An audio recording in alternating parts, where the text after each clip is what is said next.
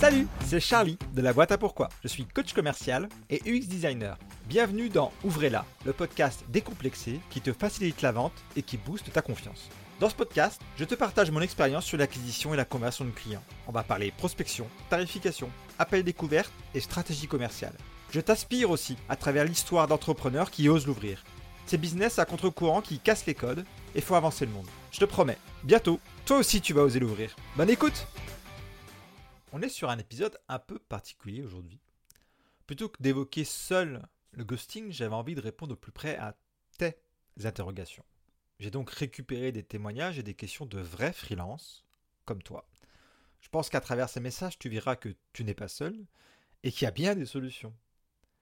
Déjà, on va définir ce qu'est le ghosting. Je précise, je parle ici du ghosting en business, parce que la version vie privée peut être encore plus hardcore, mais tout est lié, on va le voir plus tard. Le ghosting en business donc, c'est quand tu envoies un message, quelle que soit la forme du message, et que tu ne reçois jamais de réponse. Pire, tu relances, et c'est le silence radio. Le ghosting, on l'a tous vécu, mais il y a un élément essentiel dans ce processus, nous. Je te laisse écouter le premier témoignage. J'ai une question par rapport au ghosting. Je me demandais à partir de quel moment on pouvait considérer euh, qu'on est ghosté euh, par un prospect ou par un Je suis curieuse d'avoir ton avis sur la question euh, parce que étant d'une nature impatiente, ça m'arrive de considérer que je suis ghosté alors que je ne le suis pas vraiment. Déjà, merci pour ta participation parce que c'est une excellente question ça. À partir de quand on doit se considérer comme ghosté? Comme je le disais, selon notre degré de patience, on peut attendre une réponse plus ou moins rapidement. Le ghosting et son degré de violence, donc, sont surtout fonction de nous et de notre perception. Pour moi, le ghosting commence quand le contrat entre nous et notre interlocuteur n'est plus respecté. Par exemple, si j'envoie un mail, je suis en droit d'attendre une réponse sous quelques jours. Mais pour certains, la réponse doit se faire sous deux heures, pour d'autres c'est la semaine suivante, voire bien plus tard. Je reviendrai sur ce point parce que cette notion de contrat nous sera utile pour nous défaire du fameux ghosting. Et avant d'aller plus loin, je voulais faire une petite aparté pour essayer d'expliquer la source de ce fameux ghosting. Vous avez remarqué que si vous posez une question à quelqu'un alors que vous êtes autour de la table, ça devient vraiment difficile pour elle d'éviter la question et de ne pas répondre. Le fameux contrat nous dicte qu'une réaction, même minime, est obligatoire. On se sent obligé. Sinon, on appelle ça bouder, mais c'est pas le sujet de l'épisode. La première raison, c'est que beaucoup de nos interactions se font par mail, par messagerie et de façon totalement asynchrone. Même si c'est parfois une lutte de tous les instants, c'est pas parce qu'on reçoit un message WhatsApp qu'on doit y répondre tout de suite. La deuxième raison, c'est que nos réseaux sociaux nous donnent tout un tas de fonctionnalités pour bloquer, supprimer, ignorer et mettre un stop net à la relation numérique. Pour se protéger, parce qu'on a peur, parce qu'on ne sait pas dire non, parce qu'on ne voit pas comment débloquer la situation, on peut être tenté de suivre cette même tendance. Le problème, c'est qu'en faisant ça, on oublie les dégâts qu'on peut engendrer. Alors, quand ça nous tombe dessus, comment réagir au ghosting? Comment faire face à cette ignorance? Bah, C'est très lié à notre première question, comment savoir quand je suis ghosté? Tu peux te mettre dans la fameuse posture du c'est pas toi, c'est moi. Je t'explique. Face au silence, on peut s'imaginer 20 milliards de possibilités pour l'expliquer. Bien souvent, notre cerveau mêle ça à nos doutes, à notre complexe de l'imposteur, et il en fait un mélange détonnant qui donne des résultats du type C'est sûr, j'ai perdu le dossier, j'ai complètement foiré mon offre. J'ai fait une erreur, j'ai pas été à la hauteur et ils vont arrêter le contrat. Je suis certaine, je suis trop cher, du coup ils vont me zapper, c'est pas la peine de continuer. C'est le moment de répondre un peu plus clairement à la première question le ghosting business commence quand tu as relancé. Au moins une ou deux fois. Quand on vit cette ignorance dans la vie privée, bien souvent on envoie des petits messages de relance du type Ça va, t'es où, tu vois mes messages, ou même des fois juste un point d'interrogation. Tout ça pour dire que tant que vous n'avez pas tenté une relance du prospect ou du client, vous n'êtes pas ghosté. Par contre, vous pensez l'être, c'est certain. Dans la continuité du C'est pas toi, c'est moi, j'ajouterais que pendant que vous faites des scénarios catastrophes, vous ne savez pas ce qui se passe côté client.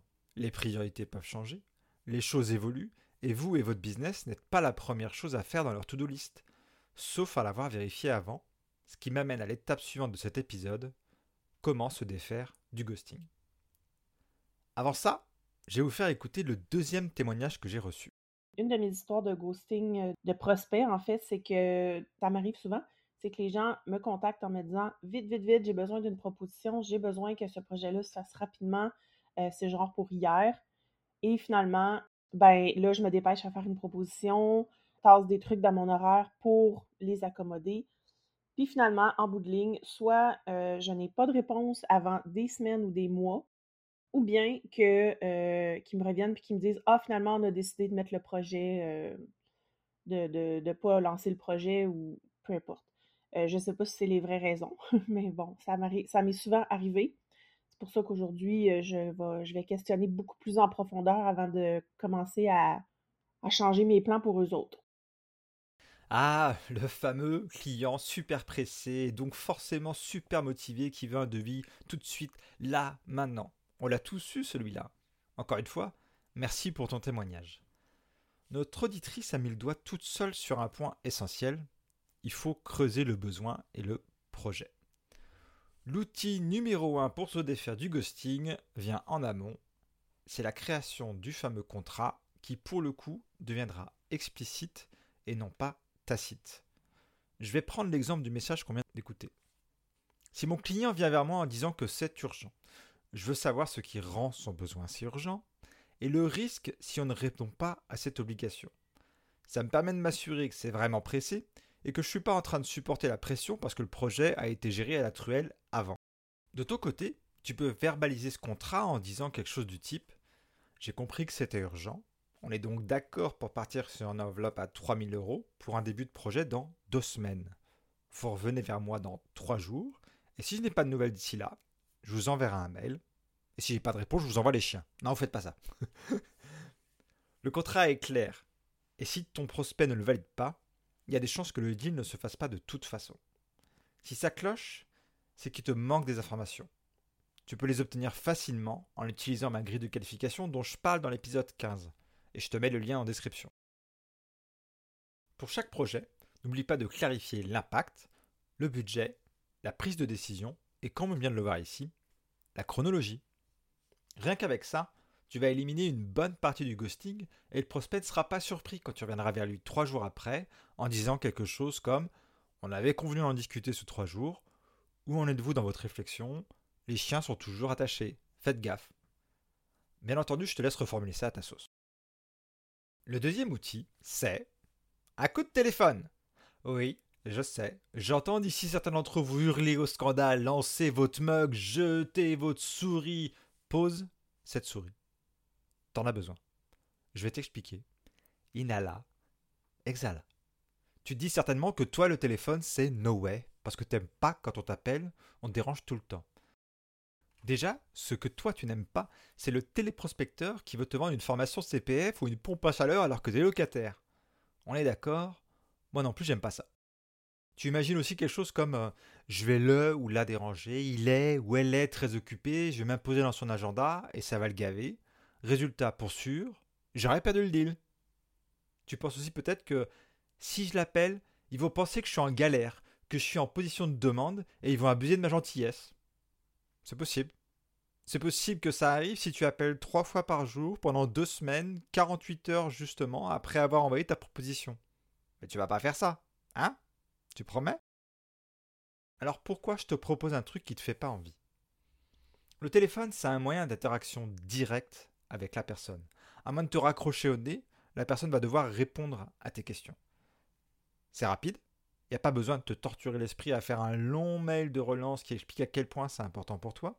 En plus, ton email peut être ignoré d'un coup de clic. En une conversation de 2-3 minutes, tu auras des réponses à tes questions. Et surtout, finis les scénarios catastrophes. C'est pro et c'est pas commun. C'est pro parce que ta relance démontre ton intérêt pour le projet, ce qui est quand même une bonne chose. Et c'est pas commun parce que beaucoup d'entrepreneurs rejettent le téléphone. Celles et ceux qui utilisent ce média se différencient facilement des autres. Et puis surtout, ça fait partie du contrat. Je l'ai dit plus tôt. On a validé ensemble la suite des événements avec notre prospect. C'est ton devoir de respecter ta part du contrat et celui du client qui l'a validé avec toi. Et si la personne bloque tes appels? Ça peut arriver. Mais à ce stade, elle aura bloqué aussi tes emails et peut-être même tes profils sur les réseaux sociaux. Conclusion, il n'y a rien à faire, sauf à dire au revoir à cette relation. Et je sais que ça peut en arriver là parce que sur LinkedIn, beaucoup témoignent de clients qui ignorent les relances, notamment sur les factures. Souvent, c'est que le contrat n'est pas validé par les deux parties, ou bien qu'il nous manque un élément capital.